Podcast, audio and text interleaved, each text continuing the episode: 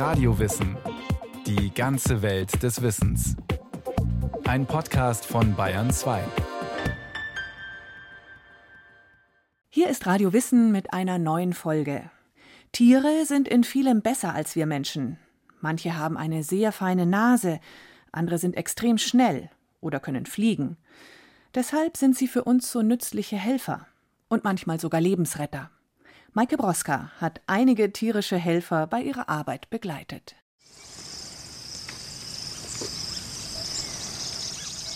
Eine hügelige, etwas trockene Landschaft in Tansania. Auf einer Wiese, groß wie ein Fußballfeld, sind mehrere längliche Rechtecke abgesteckt. Am Rand eine Trainerin in blauer Arbeitskleidung und mit einer langen Leine in der Hand. Am anderen Ende der Leine eine Ratte. Stück für Stück sucht die Ratte den Boden ab. Die Nase mit den langen Härchen schnuppert mal hierhin, mal dorthin. Dann stoppt die Ratte und gräbt mit ihren kleinen Vorderpfoten in der Erde. Sie hat die Sprengstoffattrappe gefunden. Test bestanden. Zur Belohnung bekommt sie von ihrer Trainerin ein Stück Banane wenn sie die Aufgabe beherrschen, also wirklich an der Stelle stehen zu bleiben, wo tatsächlich eine Mine vergraben ist und dann eine Prüfung bestanden haben, dann kommen sie in den echten Einsatz. Lena Fiebig ist Tierärztin und Epidemiologin. Sie arbeitet für Apropos. Die belgische Organisation nutzt Ratten für humanitäre Zwecke und hat auf ihrer Homepage Videos vom Rattentraining veröffentlicht. Die Tiere werden etwa darauf konditioniert, Landminen aufzuspüren, denn die sind für die Bevölkerung in Afrika und Teilen Asiens ein großes Problem. Immer wieder kommt es zu Verletzungen und auch zu Todesfällen. Und neben eben dieser Explosionsgefahr ist es auch ganz besonders weitreichend, dass die Bevölkerung ja häufig um diese Minen weiß oder Gerüchte weiß und deswegen diese Gebiete natürlich meidet. Und dadurch ist der Zugang zu Wasser versperrt, äh, Felder werden nicht bewirtschaftet und Verkehrswege können nicht genutzt werden. Also zum Beispiel Kinder müssen viel weitere Wege zur Schule wählen. Und das bremst natürlich die gesamte wirtschaftliche Entwicklung. Mindestens neun Monate werden die Ratten für diese Aufgabe trainiert. Zum Einsatz kommt die in Afrika heimische Riesenhamsterratte. Bis zu anderthalb Kilo kann sie auf die Waage bringen, ein echtes Schwergewicht im Vergleich zu unseren Ratten. Aber immer noch leicht genug, dass der Sprengstoff im Boden nicht detoniert, wenn sie drauftritt. Das macht die Riesenhamsterratte zum idealen Spürtier. Sie können also Gerüche sehr gut wahrnehmen. Und bei diesen afrikanischen Ratten hat sich halt herausgestellt, dass es da besonders gut ist. Der Chemiker Stefan Schulz. Er ist Professor am Institut für organische Chemie der Technischen Universität Braunschweig. Die Ratten sind auf den Sprengstoff konditioniert und damit sehr viel effektiver als Metalldetektoren, die bei jedem Stück Blech im Boden Alarm schlagen. Ist die Ratte fündig geworden, kommt ein Räumungsteam zum Einsatz die Mine wird kontrolliert gesprengt.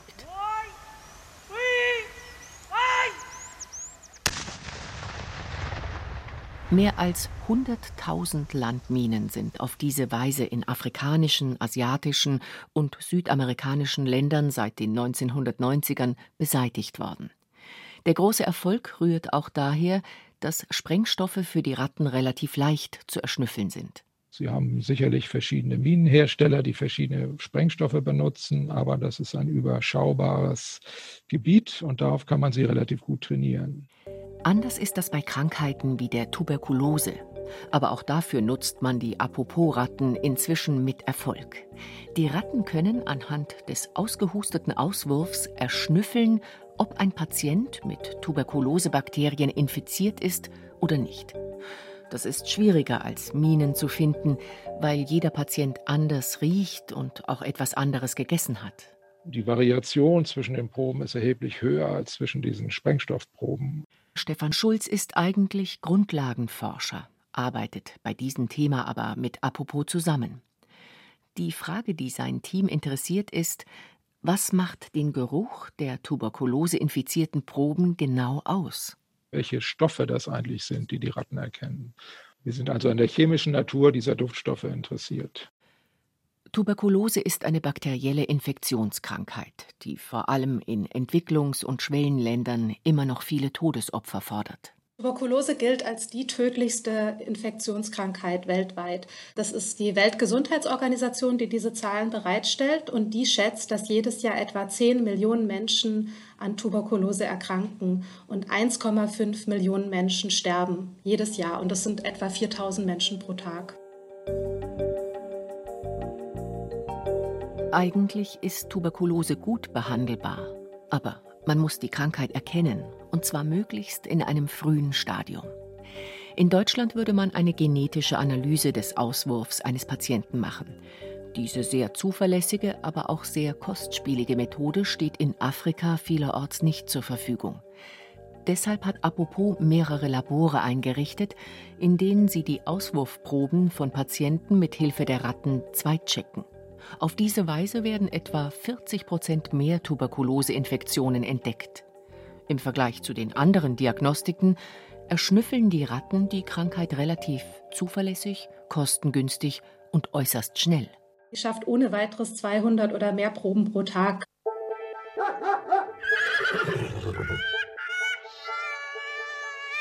Die Mitarbeiter von Apropos nennen ihre Tiere inzwischen liebevoll Hero Rats, Heldenratten, weil sie schon vielen Menschen das Leben gerettet haben so wie auch andere Tiere, die für uns im Einsatz sind. Hunde finden Verletzte unter den Trümmern eingestürzter Häuser oder unter Massen von Schnee. Pferde oder Esel tragen Lasten in unwegsames Gelände.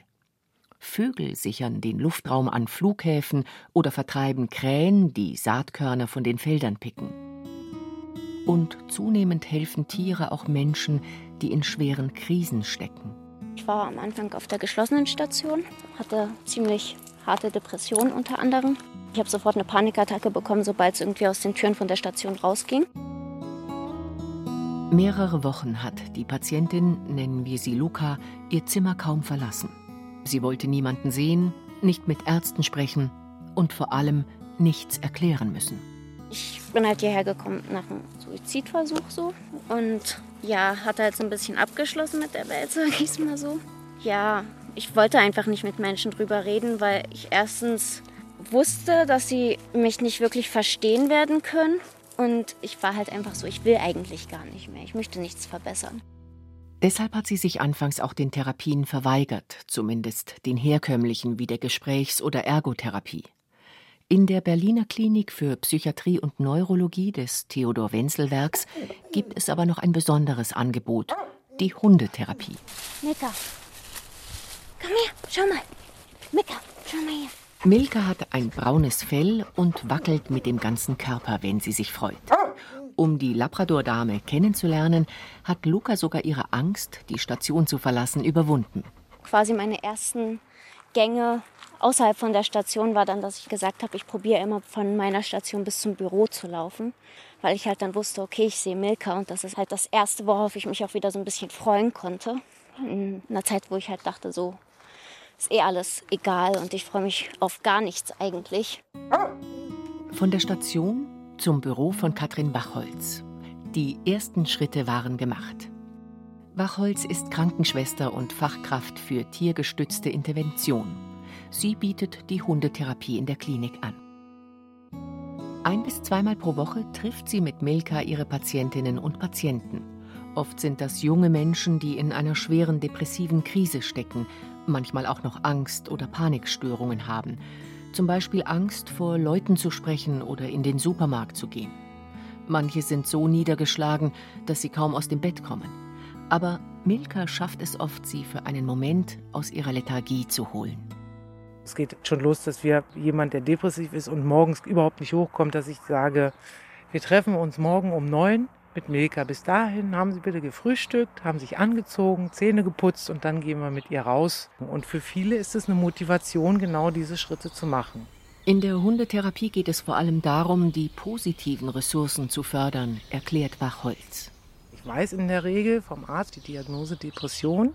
Und wir sprechen aber nicht über die Symptome und die vielen Krankenseiten, sondern eher über die gesunden Anteile. Was bist du für ein Mensch? Gehst du viel raus oder bist du eher introvertiert? Spielst gern Schach mit deinem Freund oder bist du gerne in der Gruppe unterwegs? Und wir unterhalten uns erstmal über diese gesunden Anteile. und gucken dann, dass wir über Milka da rankommen. Es ist unterschiedlich, es ist ganz individuell, weil jeder hat auch einen anderen Bezug zum Hund. Manche fangen an, sich mit Milka wieder mehr zu bewegen oder sie treffen beim Spaziergang mit ihr andere Patienten.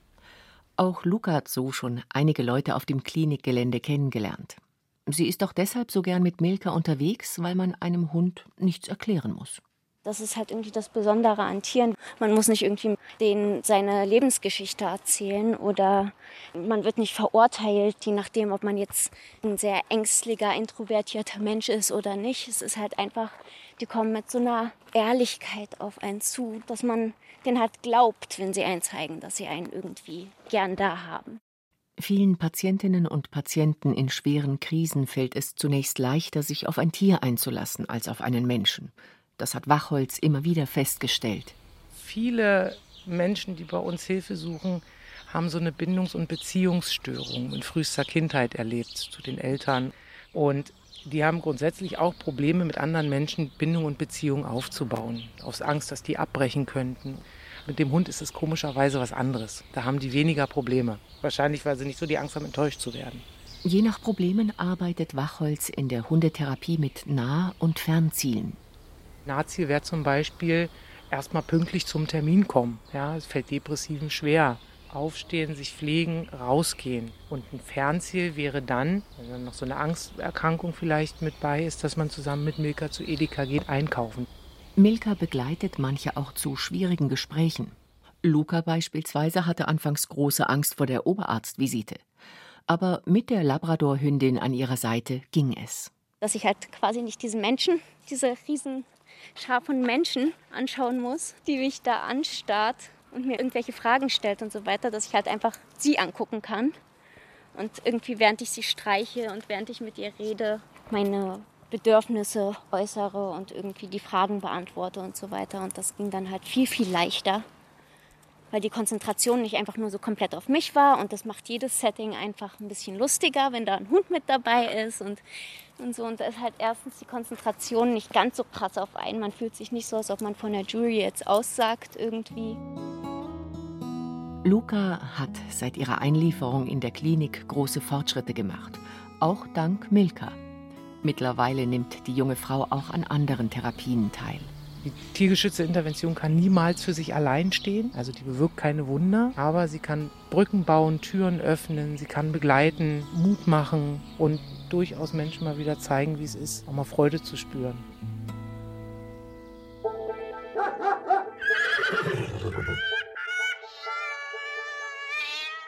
Tiere kommen in der Arbeit mit Menschen immer häufiger zum Einsatz. Gleichzeitig wird die Mensch-Tier-Beziehung immer mehr erforscht. Etwa seit der Jahrtausendwende kann man diesen Trend beobachten, sagt die Sozialpädagogin Sandra Wesenberg. Sie ist Professorin an der Alice Salomon Hochschule in Berlin und Autorin des Buches Tiere in der sozialen Arbeit in Jugendwohngruppen, also im Bereich von stationärer Kinder- und Jugendhilfe, aber auch in Kitas, in Schulen, in Seniorenheimen, in Gefängnissen, ja, in Psychiatrien. Überall da quasi, wo auch Sozialarbeiter in verschiedenen Feldern tätig sind, sind heute auch Tiere anzutreffen. Wobei mit Tier gestützt vor allem Hunde, Pferde und Kleintiere wie Hamster oder Meerschweinchen gemeint sind. Es sind sehr häufig Hunde, die eingesetzt werden. Es gibt einzelne Studien auch zum Bereich der Arbeit mit Kleintieren. Es gibt ein paar pädagogische Angebote, die sich im Nutztierbereich bewegen, also die beispielsweise auf Bauernhöfen angesiedelt sind. Und es gibt noch den breiten Bereich von pferdegestützten Interventionen. Allerdings eignet sich nicht jedes Tier für die Arbeit mit Menschen. Robust sollte es auf jeden Fall sein, wenn es zum Beispiel in Kitas oder Seniorenheimen auf viele streichelwütige Menschen trifft. Grundsätzlich ist es so, dass ein Tier, was in der TGI arbeitet, Persönlichkeitsmerkmale mitbringen muss, die da sein sollten. Relativ dickes Fell, eine gute Angstfreiheit und Aggressionsfreiheit, eine Menschenfreude. Also mit einem scheuen Tier oder mit einem Tier, was Angst hat, brauchst du nicht anfangen zu arbeiten. Zu überdreht darf das Tier auch nicht sein. Und das sind eben auch Persönlichkeitsmerkmale, die kannst du auch in der Hundetherapie-Ausbildung nicht anerziehen.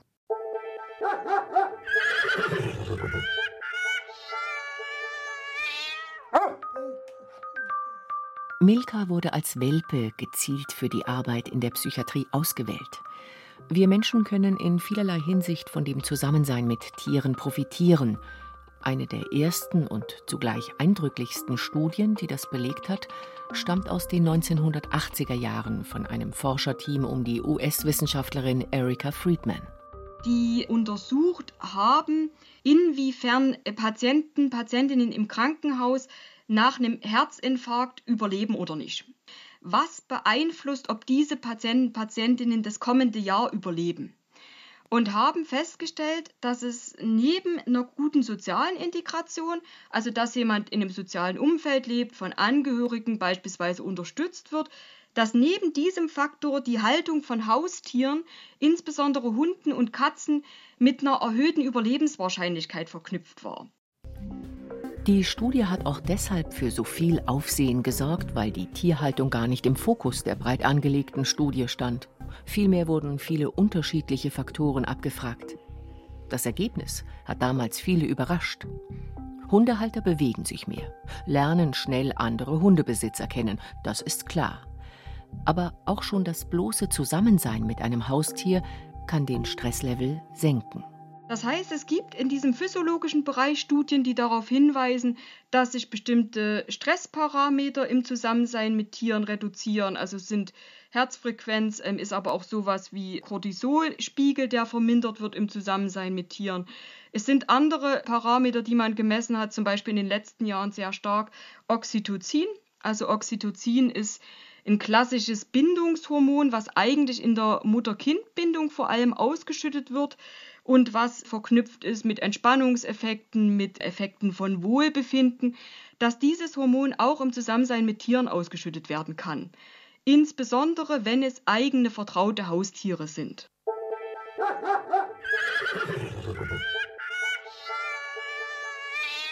Voraussetzung für die positiven Effekte ist, dass man eine gewisse Affinität zu Tieren hat. Wer Hunde oder Katzen nicht besonders mag, wird vermutlich auch nicht von ihnen profitieren. Das ist anders bei den Tieren von Herbert Boger. Von ihnen profitieren sehr viele Menschen, meist ohne es zu wissen. Flughafen Hamburg. Hoch oben in der Luft zieht ein großer Falke seine Kreise. Er ist in Lauerstellung, hält Ausschau nach geeigneter Beute, bevor er zur Jagd ansetzt. Anwarter heißt diese Technik. Das heißt, der Vogel steigt so auf 100, 150, vielleicht auch 200 Meter und dadurch können die Krähen und Möwen ihn natürlich relativ weit sehen und können das auch nicht kalkulieren, ab wann er dann im Prinzip einen Jagdflug macht. Und das verunsichert sie und deswegen nehmen sie dann schon bereits aus vorher. Zwei bis dreimal pro Woche ist der Falkner Herbert Boger mit seinen großen Greifvögeln auf dem Flughafengelände. Etwas abseits der Start- und Landebahnen lässt er sie während des regulären Flugverkehrs fliegen. Zum Einsatz kommen Falken und Harris Hawks. Das sind Wüstenbussarde. Die Vögel nutzen unterschiedliche Techniken, um Beute zu machen. Der eine ist dann so der reine Verfolgungsflieger, der dann immer im Prinzip den Krähen oder Möwen hinterherfliegt.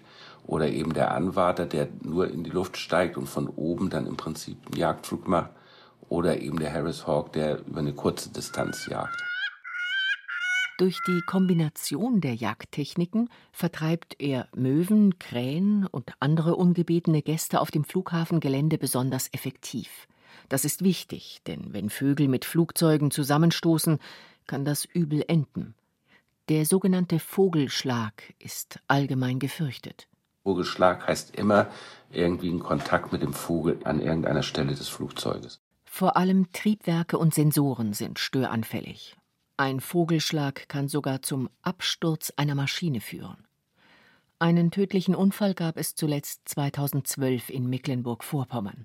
Da war ein Fischadler mit einer Maschine der Bundeswehr zusammengestoßen, zwei Menschen starben. Allerdings sind solche Unglücke extrem selten. Aber es kann dann zum Beispiel schon passieren, dass ein Startabbruch kommt oder auch die Maschine dann so beschädigt ist, dass man eigentlich letztendlich sagen kann, okay, sie muss den nächsten Flughafen anfliegen, um dann zur Reparatur zu kommen. Also das kann schon passieren. Ne? Bis zu 2000 Vogelschläge werden dem Verband für biologische Flugsicherheit pro Jahr gemeldet. Aber nur gut ein Dutzend Flugabbrüche gab es in den vergangenen Jahren. Bei den Millionen Starts und Landungen ist das sehr wenig. Das liegt auch daran, dass die Vertreibung von Möwen und Krähen mit Hilfe ihrer natürlichen Fressfeinde sehr erfolgreich ist. Hamburg war deutschlandweit der erste Flughafen, der auf die biologische Vogelvergrämung gesetzt hat.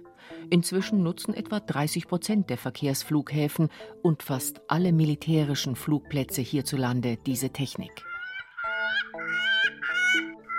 Bis zu 200 Stundenkilometer schnell sind Falken im Sturzflug. Beute machen sie am Hamburger Flughafen trotzdem selten, weil Boger ihre Jagd immer schnell beendet. Seinen Falken lockt er mit einem Federspiel zu sich zurück. Das ist so eine Beuteattrappe und da landet der Falke dann drauf und da nehme ich ihn dann wieder ab und dann ja, geht's wieder weiter. Boger muss darauf achten, dass seine Vögel nicht zu lange an einem Ort sind, sonst verlieren Möwen und Krähen den Respekt vor ihren vermeintlichen Fressfeinden. Also wenn der Vogel erstmal, ich sag jetzt mal eine Stunde oder so auf dem Flughafen rumsteht und nicht seine Technik im Prinzip ausnutzen kann, dann werden die Krähen mutig und sagen, oh, was will der hier, den vertreiben wir mal. Weil die Krähen sind da meinetwegen 100 Stück und da hat der einzelne Vogel kaum eine Chance. Dann treiben die den Vogel aus dem Flughafengelände raus und dann sind sie die Sieger. Das heißt, es ist ein kurzer Überraschungsflug und dadurch ist dieser Effekt der Vergrämung viel größer. Beute machen darf Bogers Vogel also nicht. Aber ein Stück Taubenfleisch bekommt sein Falke trotzdem. Diese kleine Belohnung muss im Prinzip auch sein, weil die Beute wäre ja sonst seine Belohnung. So, und wenn er keine Beute gemacht hat, dann holt er sich die Belohnung im Prinzip bei mir ab. Am Ende zahlt sich ihr Einsatz also nicht nur für uns Menschen aus, sondern auch für die Tiere. Der Falke und die minenschnüffelnde Hamsterratte werden mit Leckereien belohnt und Therapiehund Milka genießt die Streicheleinheiten und die Zuwendung ihrer menschlichen Patienten.